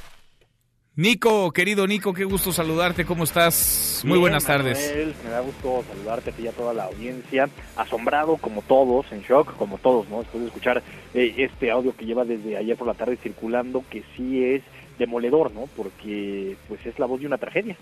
La voz de una tragedia. El último Pues el último registro de quienes iban con vida en una aeronave se desplomó, se vino abajo, murieron todos, incluido una leyenda del deporte, una leyenda del básquetbol, Kobe Bryant, Nico. Eh, complicado, Manuel, se canceló ya, bueno, se pospuso el partido que tenían los, los Lakers para el día de, hoy. Y, creo que es una clara muestra de lo que está pasando y de lo que estamos viviendo. Eh, y sobre todo de lo que está viviendo la familia. Creo que es momento de respetar, de dar su espacio, de que vivan su luto, que es muy suyo, en el tiempo que sea necesario, porque sí entiendo todas las iniciativas que se han llevado a cabo, que si el logo de la NBA, que si partido homenaje, que si minutos de silencio. Al final eso para la familia sí los hará sentir bien, pero creo que ahorita no es lo más importante para ellos, ¿no? Entonces, eh, el que digan, oye, no queremos ser partícipes de nada ahorita en el partido de los Lakers, mejor que se cancele, es una clara muestra de hay que darles tiempo, ¿no? Hay que darle tiempo, hay que ser muy respetuosos, hay que manejar con muchísimo cuidado la información porque es información muy delicada y ya después veremos qué pasa, ¿no? Pues sí, tal cual, tal cual, Nico. A ver, hablemos de deportes. Hablemos de, deportes, Australian Open, espectacular. Primero lo de Roger Federer, es brutal lo de Roger Federer que de verdad cuando tú ves que Roger ya no puede más, siempre puede más siempre puede más, eliminó al estadounidense Sand Green, y avanzó ya a semifinales de este Australian Open en donde enfrentará nada más y nada menos que a Novak Djokovic. ¿eh? Ojo, va a ser un partidazo este eh, el día jueves, eh, Roger Federer contra Novak Djokovic. Y el día de mañana, miércoles, tenemos cuartos de final todavía, Rafael Nadal contra Dominic Thiem. Así que todavía pendientes de ese encuentro. Hoy a las 9.30 de la noche tenemos el otro de cuartos de final, que es Babrinka contra Alexander Sergev. Así que pendientes de este Australian Open, el primero del año, que va a ser espectacular, que está siendo espectacular, pero que ya llega a la recta final. Luego ahí lo complicado es seguirle el paso, ¿no? Porque el horario está medio horarios. Sí. sí, por más, bueno, sí, el de Rafael Nadal juega a las dos y media de la mañana, complicado. Sí. Eh, pero bueno, va a brincar a las 9.30, me parece que sí te puedes desvelar tantito, ¿no? Tantito, un poquito. Tantito, tantito y ojalá que el de Federer contra Djokovic nos lo pongan en un horario decente. Ojalá. Ojalá. Oye, Manuel, información de la América de última hora, malas noticias para las Águilas del América, malas noticias para Nicolás Castillo. Parte médico, el Club América informa que durante los entrenamientos de la semana pasada el jugador Nicolás Castillo sufrió una molestia en el muslo derecho. Después de haberse realizado varios estudios y después de valoraciones por parte de especialistas, se encontró una ruptura del tendón del recto femoral, la cual deberá de ser reparada quirúrgicamente el día de mañana. El tiempo de recuperación y evolución será informado posterior a la cirugía, pero calculan dos meses o tres meses, triste, tristemente. Pues eh, malas noticias, ¿no? Para cualquier para cualquier eh, deportista parar dos meses, tres meses por una lesión. es muchísimo y, más Nico Castillo que ha estado aquejando lesiones, ¿no? Que, no, que no es la primera que, que tiene Nicolás Castillo. Por otro lado, Manuel, hoy tenemos Copa MX, ¿eh? Hoy hay Copa. Noches, noches mágicas de Copa MX. Eh, buenos partidos los que tenemos del día de hoy. Toluca contra Atlas, tiene ventaja Atlas 2 por 1. Pachuca contra Venados, 1-1 quedaron en la ida. Dorados le ganó a Chivas 2 por 1 en la ida y hoy juegan el partido de vuelta. Y Tijuana contra San Luis, que ganó Tijuana 1 por 0 a San Luis en la ida. Así que ya octavos de final de la Copa MX, ya por fin es Copa, ¿no? Ya, ya deja de ser una liga con disfraz. Ya por fin, ya casi se pone bueno, Nico. No, ya se pone bueno. Ya, ahorita ya se pone bueno. Pensé que hasta los cuartos o semis. No, no, no. Ya desde la eliminación directa se pone directo, eh, se pone bien. Se pone bueno. Pues veremos, porque por lo pronto las Chivas, ¿no? Las Chivas tienen ahí que ir a ganar de visitantes, Nico. De visitantes, porque si no van a quedar eliminados y es un papelazo. Pues sí, con el equipazo que traen o con los jugadorazos que traen que no han podido hacer todavía el equipazo, pero bueno, tendrán que tendrán que ganar. Nico, en un ratito los escuchamos. A las 3 los esperamos, marca claro por MBS Radio, como cada tarde en esta misma estación. Abrazo, Nico, gracias. Abrazo, saludos. Nicolás Robay con los deportes. Pausa antes, una vuelta por el mundo de la mano de mi tocayo Manuel Marín y volvemos. Hay más en esta mesa, la mesa para todos. Internacional. Los abogados del presidente Donald Trump presentan hoy sus últimos argumentos en el juicio político contra el republicano. Se espera que el próximo jueves se vote para definir si habrá nuevos testigos en el impeachment o se pasa ya a la votación final. Los demócratas buscan llevar al banquillo al ex asesor de seguridad John Bolton, quien aseguró que Trump sí buscó frenar la ayuda a Ucrania con fines políticos. Por su parte, los republicanos podrían llamar a testificar a Joe Biden, precandidato presidencial y principal rival de Trump. La comunidad latina en los Estados Unidos se lanzó contra el nuevo libro American Dirt de la escritora Janine Cummins. El libro cuenta la historia de una madre mexicana y su hijo, quienes huyen del país por el crimen organizado. La madre termina por entablar un tipo de relación con un narcotraficante. Los críticos han catalogado el libro como un fiasco que está lleno de estereotipos, apología del delito y que minimiza el problema de la migración y la violencia en México. relevantes. Podrías perder tu lugar en la mesa para todos. Con Manuel López San Martín. Regresamos. Me verás volar por la ciudad de la furia. Soda Stereo confirma invitados a la gira Gracias Totales. Mon Laferte, Juanes, Rubén Albarrán y Julieta Venegas, entre otros, se unen al homenaje a Gustavo Cerati.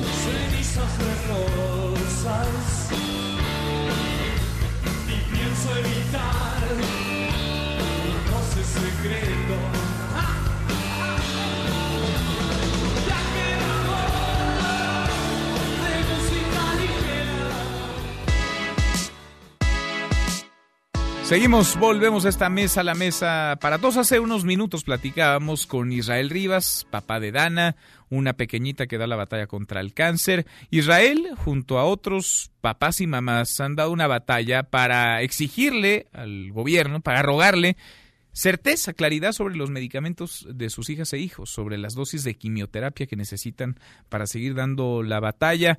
Usted los ha visto en el aeropuerto bloqueando desesperados. Han estado también en el Zócalo exigiendo una audiencia con el presidente López Obrador. Hoy caminaron del Hospital Infantil Federico Gómez, el Hospital Infantil de México, a la Secretaría de Gobernación. Platicábamos con Israel Rivas, nos decía, estamos a punto de arrancar la mesa de diálogo y todo apunta que va a estar ahí la Secretaria de Gobernación, Olga Sánchez Cordero. Comenzaron ya el diálogo, está ahí Olga Sánchez Cordero. Nora, cuéntanos cómo estás. Nora Bucio, muy buenas tardes. Manuel, te saludo con gusto y de la misma forma al auditorio. Y como bien lo señalas, este grupo de casi 30 padres de familia, acompañados de siete menores enfermos de cáncer, todos ellos, ingresaron a la Secretaría de Gobernación hace aproximadamente unos 30 minutos. Fueron recibidos en este recinto por la secretaria Olga Sánchez Cordero y el subsecretario Ricardo Peralta. Ya se encuentran en esta reunión, Manuel, que por cierto se realiza de manera privada, pero con una transmisión a través de redes sociales de la Secretaría de Gobernación, donde los padres de familia le han expuesto ya el conocido pliego de ocho puntos a la Secretaría de Gobernación y también a los funcionarios de las diferentes dependencias federales que asisten a esta reunión. ¿Quiénes son, Manuel? Bueno, pues representantes de la Secretaría de Salud, de la Secretaría de Hacienda, de la Comisión Nacional de Derechos Humanos y algunas otras dependencias que están relacionadas con la distribución y con garantizar los medicamentos para los niños enfermos de cáncer. Déjame decirte que en este encuentro bueno, pues se le ha pedido a la Secretaría de Gobernación que tengan encuentros al menos quincenales, Manuel, para darle seguimiento a las respuestas que las autoridades puedan darles a este tema. Como ya sabes tú y como lo sabe el auditorio, entre los puntos de este pliego petitorio se encuentra la posibilidad de que les permitan a los padres verificar la existencia de estos medicamentos contra el cáncer eh, cada cierto tiempo, es decir, que no vayan a fallar, que se les informe también con quién fue la adquisición, si fue una adjudicación directa y de qué manera se va a garantizar el tiempo en el que habrá de entregarse, pero también se les están pidiendo que les otorguen unas muestras para garantizar la calidad del medicamento.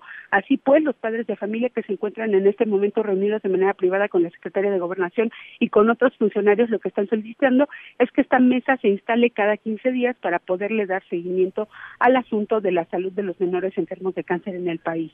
Manuel, finalmente te comento que en este encuentro, bueno, pues hay padres de familia de Oaxaca, Guerrero, Estado de México, Ciudad de México y Michoacán, entre algunos otros estados de la República, quienes han señalado que aun cuando en la Ciudad de México se anunció ya el restablecimiento de la distribución de estos medicamentos contra el cáncer, bueno, pues en algunas entidades estos ni siquiera se han asomado en eh, las necesidades de los padres y los niños. Manuel, lo que tenemos hasta el momento desde la Secretaría de Gobernación, donde por cierto se espera que en unos minutos la secretaria Olga Sánchez Cordero salga acompañada de una representación de los padres a informar a los medios de comunicación los acuerdos a los que lleguen. Manuel, lo que tenemos. Pues estamos en contacto y si sale Olga Sánchez Cordero, si sale la secretaria de Gobernación, si salen los papás, platicamos, volvemos contigo. Gracias, Nora. Seguimos pendientes, hasta pronto. Muy buenas tardes, hasta muy pronto. Seguimos con los temas de salud. Hace unos días trascendía lo platicamos, Laboratorio Solfran, una de las empresas del ex superdelegado en Jalisco, Carlos Lomelí, habría eludido la inhabilitación que le impuso la Secretaría de la Función Pública y logrado contratos por hasta 128.6 millones de pesos durante la compra consolidada de medicamentos que en diciembre pasado realizó la Secretaría de Hacienda. Era una nota de portada del diario Reforma. Yo le agradezco mucho a Carlos Lomelí, el ex delegado federal en el estado de Jalisco, que platique con nosotros esta tarde. Gracias gracias. ¿Cómo estás, Carlos? Buenas tardes. estimado Manuel López, ¿cómo estás? Con el gusto de saludarte y poder tener este diálogo con todos tus radioescuchas gracias. y a tus órdenes. Gracias por contestarnos el teléfono. ¿Es cierto esto o es falso? Por parte, si te parece. Solfran obtuvo un, un contrato o una serie de contratos por eh, casi 130 millones de pesos en la compra consolidada de diciembre pasado. Nosotros fuimos invitados a participar, en este caso Laboratorio Solfran. Yo platiqué con los administradores en turno y me decían que habían sido invitados a participar en la licitación, pero nunca les asignaron este, dicha cantidad, o sea, ni se ha firmado contratos, ni ha habido asignación, y creo que incluso a, a, estas alturas deben de estar elaborándose los cuadros comparativos para dar los fallos, pero no. Eh, no es cierta esta cantidad, no, o sea, es cierto, no es cierta no es la cierto. cantidad, pero Así sí es cierto que participaron. Sí, se participó sí, porque nos hicieron una invitación uh -huh. como a toda la industria, eh, la Secretaría de Hacienda, y se participó porque se logró eh, eh, tirar la inhabilitación que nos había que había sancionado al laboratorio. Uh -huh. Entonces, pues eh, tiene un, tiene derecho como cualquier otro laboratorio nacional a participar. Pero Entonces, de eso a que se le haya hecho alguna asignación es completamente falso. Es, es, falsa esa parte, entonces, pero sí pueden participar, no están inhabilitados. No, en este momento no estamos inhabilitados. Eh, yo me imagino que se va, eh, la función pública muy seguramente va a querer revocar esa, esa, ese oficio que nos dieron en donde de manera eh, el, el, incidente es, es, suspendido por el Tribunal Administrativo uh -huh. y donde eh, se expide eh, una determinación de no procedente eh, por parte de la función pública, eh, no procede la sanción para el laboratorio. Y bueno, este, como tú ya lo deberás de recordar, mi estimado Manuel, eh, fue, fue, una sanción por vender 326 mil pesos. Uh -huh. En el 2015, cuando yo era diputado, por ahí algún vendedor le había preguntado si había interés o si había alguien que fuera funcionario, al contestar que no, eh, eh, la función pública se dio a la tarea de, de, investigar hasta fondo y nos inhabilitan al laboratorio por la venta de 326 mil pesos. Cuando yo ya no estaba en el acta constitutiva, yo salí de las actas constitutivas desde el 2011 precisamente para enrolarme en la actividad política, yo decido salir de las actas constitutivas desde el 2011, entonces no hay razón para que sea sancionado el laboratorio puesto que yo no pertenezco uh -huh. a, a, a, esa acta constitutiva. Pero entonces hay una dedicatoria en esta sanción, una dedicatoria en la Secretaría de la Función Pública para con Carlos Lomelí. Pues mira, imagínate que me están in investigando los carros del 2000, me pidieron que aclarara ¿Por qué no, no manifesté en mi 3 de 3 carros que se fueron a buscar hasta los carros del 2000, 2002, 2004, 2005? Uh -huh. Y el carro más reciente que me pidieron que eh, exhibiera que había sido vendido, que de hecho fue robado, es uno del 2015. Uh -huh. Ya llevamos toda la documentación, pero imagínate estarme buscando los carros del 2000 a la fecha es muchas ganas de perjudicar. Uh -huh. Incluso lo que mandan al tribunal administrativo para que sean ellos quien dictaminen, son esas dos cosas, como si fuera una falta grave. Lo primero que hacen es mencionar que hay seis vehículos que no están dados de alta en mi 3 de 3 y son vehículos del 2000 al 2015. ¿Cuál sería la razón para que yo esconda cinco o seis vehículos de ese modelo? ¿no? Uh -huh. Y la segunda, que para ellos es grave, es que yo tenía eh, eh, eh, a través de, del INPI eh, registros marcarios, ¿no? Cuando nosotros llenamos nuestra 3 de 3, en ningún momento te preguntan, oiga, ¿usted tiene registros marcarios? ¿No? Entonces, este, por, eso para, para la funcionaria y para los funcionarios, pues eso lo marca como grave el hecho de que yo no haya declarado, declarado en mi 3 de 3 los registros marcarios, pues si no te lo preguntan, no tienes por qué mencionarlo, uh -huh. ¿no? Uh -huh. Si no, pues lo hubiéramos mencionado. Sí, este, no, sí. no creo que haya ningún problema en decir que tengo 5, 10 o 15 uh -huh. o 20 más registros marcarios, porque no es ningún delito, ¿no? Ahora dice Pero, la Secretaría de la Función Pública que van a impugnar la suspensión definitiva que ay, le Imagínate, otorgó... no, y por supuesto que debe de estar presionando a los magistrados, pero es una, es una, es, es algo que no entiendo. O sea, es algo que no comprendo por qué a mí se me juzga con una vara completamente diferente que como fue eh, juzgado o atendido su problema de Bartlett de manera inmediata y mientras que a mí se abre por oficio, por lo que se estuvo diciendo en la mañanera, se abre por oficio, puesto que yo nunca tuve una demanda o una denuncia, eh, eh, no estamos siendo tratados con el mismo piso. ¿no? Yo lo único que le pediría respetuosamente a la funcionaria es que nos dé piso parejo para todos. ¿A quién? ¿A y que, de alguna manera no no no ensayarse así, decirte que a pesar de que yo declaré que mis hijos que nada más dependían dos de mis niñas eh, económicamente de mí, este ya metieron a todos mis hijos, ¿no? A, a, uno de, de 35, una de 32, una de 27, una de 26, y verdaderamente ha hecho mucho daño en lo moral y en lo económico, y no entiendo cuál sea la causa. ¿Es una petición esta a, a, a Sandoval, la secretaria de la Función Pública? Sí, o sea, es, hay mucha hazaña. No he podido, yo nada más tuve una sola entrevista con ella. Eh, al inicio me hizo el favor de recibirme y ya no he vuelto a tener ningún diálogo, pero yo creo que muy pronto voy a sentarme pues para saber cuál es la causa de tanta hazaña, ¿no? Este, qué le hicimos o, o, qué está pasando, por qué eh, o quién le quién le, le encomendó que nos tratara de esa manera, ¿no? Había inhabilitaciones contra las empresas, contra las empresas farmacéuticas. ¿También hay inhabilitación contra Carlos Lomelí para que ejerza algún cargo público, no? No, no, no, no. Digo, hasta este momento no tenemos ninguna inhabilitación. Este, nosotros gozamos de todos los derechos y estamos precisamente en espera de que se dictamine por el, por el Tribunal Administrativo pero no, no estamos ni, ni inhabilitados, ni boletinados, ni nada de eso. Déjame preguntarte, nos decías, saliste del acta constitutiva cuando decidiste dedicarte al 100% a la actividad política, pero ¿sigues siendo dueño, propietario de estos laboratorios, de estas empresas? No, definitivamente no, ni siquiera de Lomedic, ni mucho menos de, Solfran desde ya no, Ya no participa en ninguna de estas dos empresas. Así es. Bien. Así es. Vale la pena aclararlo. Carlos, te agradezco estos minutos. No, muchísimas gracias a ti, Manuel. Te lo agradezco y gracias por permitirme platicar y dialogar con tu radio escuchas. como siempre a tus órdenes. Muchas gracias. Muy buenas tardes, Carlos Lomeli, ex superdelegado en Jalisco. Y ahí está su punto de vista, su opinión, también lo que ha dicho la secretaria de la Función Pública, Indira Sandoval, y el propio presidente López Obrador. Cruzamos la media ya, la hora con 31. Pausa, volvemos con un resumen de lo más importante del día. Esta mesa, la mesa para todos.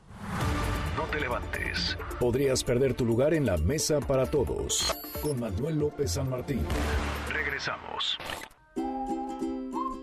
Inicia la validación para el voto electrónico en el Instituto Electoral de la Ciudad de México. El Instituto Electoral de la Ciudad de México abrió una sala de validación y generación de contraseñas del sistema electrónico por Internet, o CI.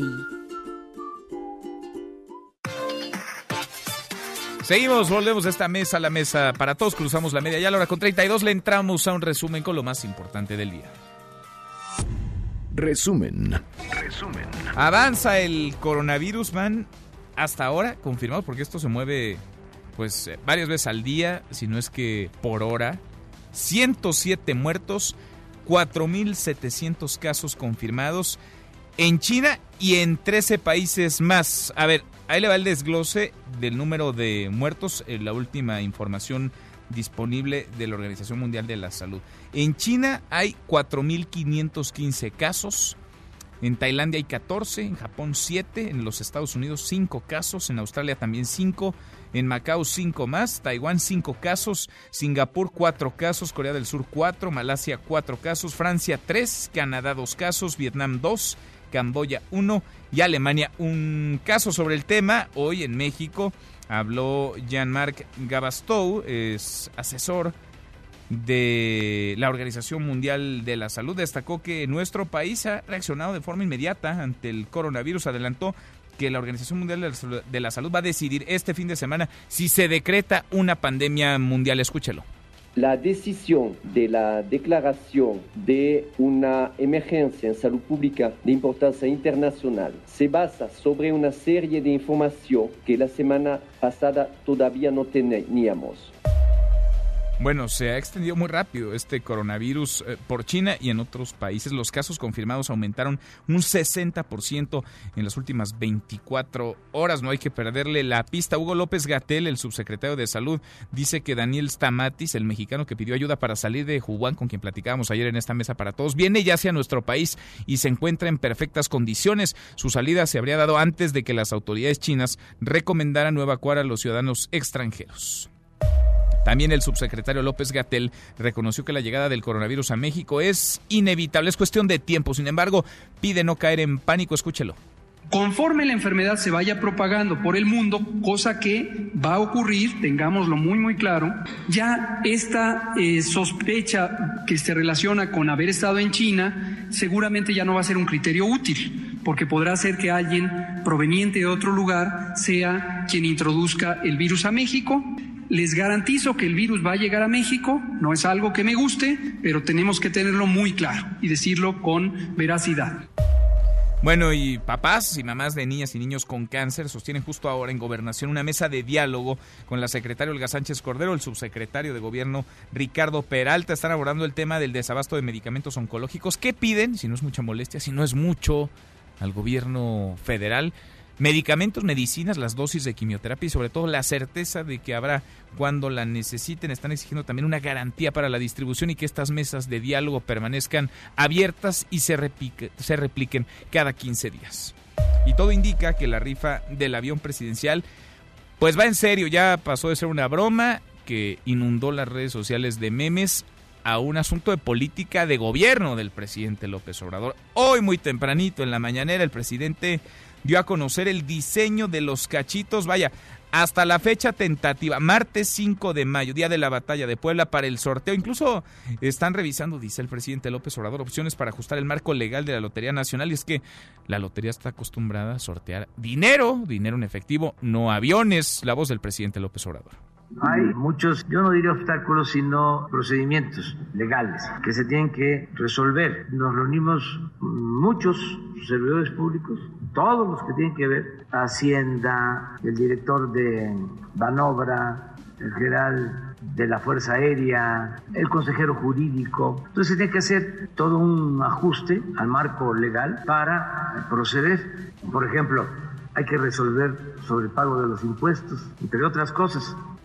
Bueno, y como los diputados de Morena parece tienen mucho tiempo libre, pues la van a hacer de billeteros para vender cachitos de la rifa del avión presidencial. Cuéntanos, Angélica, ¿cómo estás? Angélica Melí, muy buenas tardes. Manuel, gracias, muy buenas tardes. En la Cámara de Diputados, los integrantes de la bancada de Morena tendrán el reto de convertirse en vendedores de cachitos de lotería. Esto para ayudar al presidente de la República a rifar el avión presidencial. Eso lo informó el coordinador parlamentario Mario Delgado. El legislador dijo que no se va a obligar a nadie a que participe en esta actividad, sin embargo, sí se les pedirá a todos y cada de los 258 diputados y diputadas morenistas que le entren con la compra de al menos una serie de 20 cachitos o boletos para la rifa del avión, cuyo costo individual es de 500 pesos y en su conjunto por serie será de 10 mil pesos. No, voluntario, estoy diciendo voluntariamente. Yo le voy a pedir a cada diputado que le entre con una serie. O sea, son 20 cachitos la serie, ¿no? 20, 20. Son 20. Entonces, cada diputado le entre con una serie, a ver quién dice yo, pero de todos modos, ayudar a vender y a promocionar la rifa en nuestros distritos para lograr la meta de los 6 millones de cachitos. No, no, no está obligando a nadie, es voluntario. La lotería siempre ha sido voluntaria. El diputado Delgado Carrillo señaló que sus compañeros de bancada deberían colaborar con el tema de la rifa del avión presidencial, ya que los recursos a generar se utilizarían en rubros necesarios como la compra de equipamiento médico y el fortalecimiento de los servicios de salud en el país. Es el reporte. Pues aparecen los queda bien gracias Angélica Angélica Melín. Entonces los diputados a vender billetes de lotería. Claudia Sheinbaum la jefa de gobierno también se está subiendo al tren y respalda la rifa del avión presidencial. Anuncia además, le digo, parecen competencias a ver quién queda mejor con el presidente López Obrador. Anuncia que si un capitalino se gana la aeronave, le va a condonar el impuesto del 6%.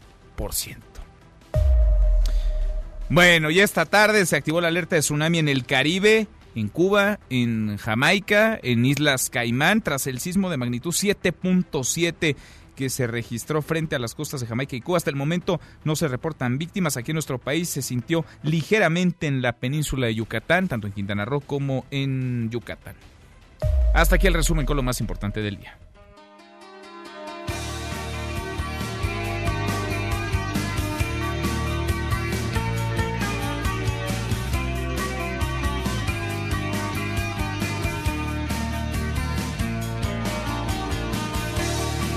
Mi querido Miyagi, segundo tiempo, ¿cómo estás? Muy bien, Manuel, ¿tú? Bien, a todo dar que estamos escuchando. Estamos escuchando una banda que se llama The Cure. La canción se llama Friday. Friday. A ver, toma dos. Miyagi, ¿cómo estás? Qué gusto Bien, ¿y tú. Manuel? Bien, No. muy bien. ¿Qué estamos escuchando? La canción se llama Friday I'm in Love. Es decir, algo así como Viernes estoy enamorado. Sí. Ay, qué bonito es el amor. Qué Pero bonito, bueno, es el viernes también. deja todo eso. Oye, este, fíjate que es porque The Cure, esta banda icónica de los 80, acaba de anunciar que va a poner a la venta para el 14 de febrero próximo, así si te interesa, toda una serie de artículos para celebrar el Día del Amor y la Amistad. Ah, sí, ¿cómo qué? se A ver. Ah, pues mira. Véndemelo bien, digo, para No, que desde, me desde- anime. desde playeras, este, Discos. regalos, discos, condón, bueno, todo lo que se utiliza para celebrar como se debe a la persona que tú amas. El o no amas, 14, digo, a lo mejor no 14. estás casado con ella, no sé. No, yo sí. Oye, 14 de febrero. Yo sé que sí, yo, yo sé que tú sí. Yo sí. ¿Qué vas a ¿Tú? regalar? De- Yo también. También, qué bueno. Qué bonito. Te digo, qué bonito es el amor. Pero Pues es que eh, se demuestra todos los días, ¿no? Nada más una fecha. el 14 yo digo de que no se debe demostrar nada más una fecha, sino debe ser constante. El amor es un trabajo cotidiano. Claro. Y pero bueno, The Cure como seguramente Que te lo creyeras, y lo aplicaras. Qué barbaridad. Este, luego los, este, bueno, los fans de The Cure pueden meterse a la página Ajá. y bajar eh, esta, todo el catálogo, Catálogo. que se llama precisamente Friday, ah, Friday I'm in Love. este, y van a bajar todos los artículos promocionales que van a tener para esta fecha. Qué bonito. Porque The Cure pues, ya están felices. Esta fue una canción que salió precisamente cuando terminaron con su época más oscura. Y es la única canción alegre que hay de, de Robert Smith. Todas son este, Todas son para cortarte las venas con pan bimbo. Son deprimentísimas. deprimentes. sí, durísimas. Bueno, pues hay que aprovechar esta para el 14 de febrero. Así que viene el 14 de febrero, va a ser viernes precisamente. Pero vamos a estar muy gastados, oye. A ver, entre los regalos No, del 14 de febrero, la rifa del avión. Y tú vas a comprar cachito. Pues una tira, ¿no? Está diciendo Mario Delgado que todo el mundo tiene que comprar una tira. Cuando menos. Es una lana. 10 mil pesos un billete. ¿qué te digo? Pero mira, para ellos se les hace poco. Así es. Se les hace poco. Miyagi, gracias. Gracias a ti, Manuel. Muchas gracias, José Luis Guzmán. Miyagi, te escuchamos al ratito a las 7. Charros contra Gangsters. Pausa y volvemos. Hay más.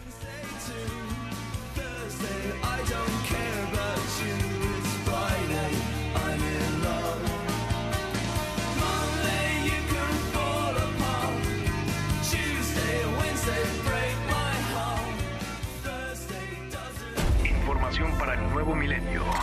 Mesa para todos con Manuel López San Martín. Regresamos.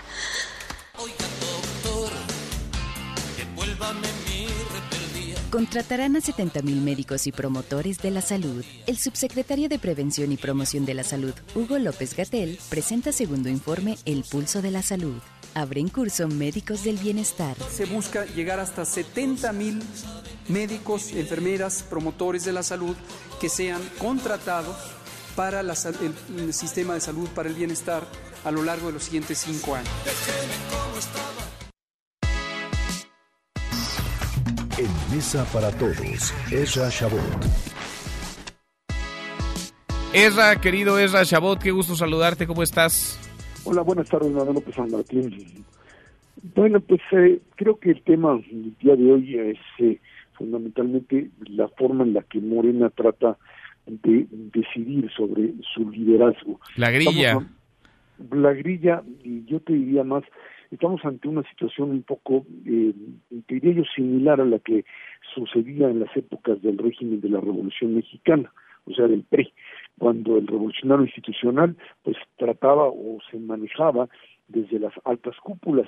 Recordemos que finalmente se trata de un partido creado por Andrés Manuel Obrador, el presidente de la República, en donde cuando Andrés Manuel decidió que él dejaba el partido y lo ponía en manos de Martí Batres, nadie dijo nada. Cuando finalmente se decidió que Jacob Polensky era la que se encargaba del partido, nadie chistó, nadie fue a cuestionarlo, pero en el momento en donde Andrés Manuel da un paso atrás y dice el tema del partido se va a manejar a partir de su propia, entre comillas, institucionalidad, entonces resulta que cuando no hay un jefe único, como le sucedió al PRI en su momento, bueno, pues simplemente el tema terminó convirtiéndose en una guerra total.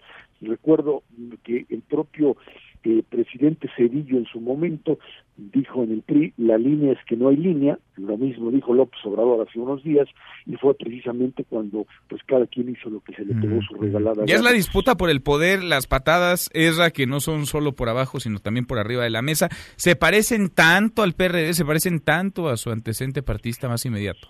Es que el, el, problema es que en el PRD, cuando habían liderazgos eh, absolutos, como el de en su momento Cuauhtémoc Cárdenas o el propio López Obrador, todas estas pugnas se resolvían en el momento en el que el gran Tlatuán, el gran eh, líder, decía hasta aquí se llegó, esto se decide de una manera, así se establece, esto tiene que amarrarse de esta forma y este es el líder, este es quien controla. Eh, cuando se quitan estas figuras y empieza a decidirse internamente, se produce este tipo de fracturas.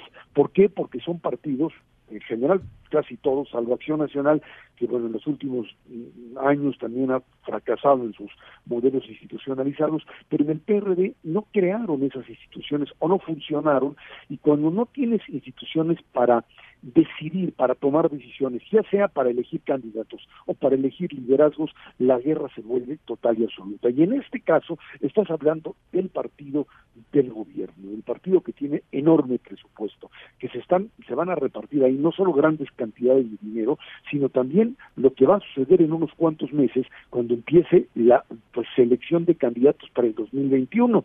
Y si no tienes un liderazgo que sea capaz de pues eh, esta lucha o de hacerla relativamente civilizada, lo que vas a tener es una fractura enorme, a menos que el presidente de la República recupere otra vez ahí el control. Y bueno, en este juego en donde Alfonso Ramírez Cuellar va a tratar de encontrar alguna salida, algún elemento intermedio, es algo similar ahí sí a lo que el PRD hizo, recuerda Manuel, cuando puso ahí los presidentes interinos que trataron a Agustín Basabe de encontrar una salida negociada, todos esos terminaban pues renunciando a los tres, cuatro, cinco meses porque era imposible manejar a las tribus. Aquí estamos en una situación similar en la medida en que no hay una institucionalización, no hay padrones, porque ni siquiera tienen la capacidad de manejarlos. Imagínate lo que es la lucha. Si pues es que no hay nada.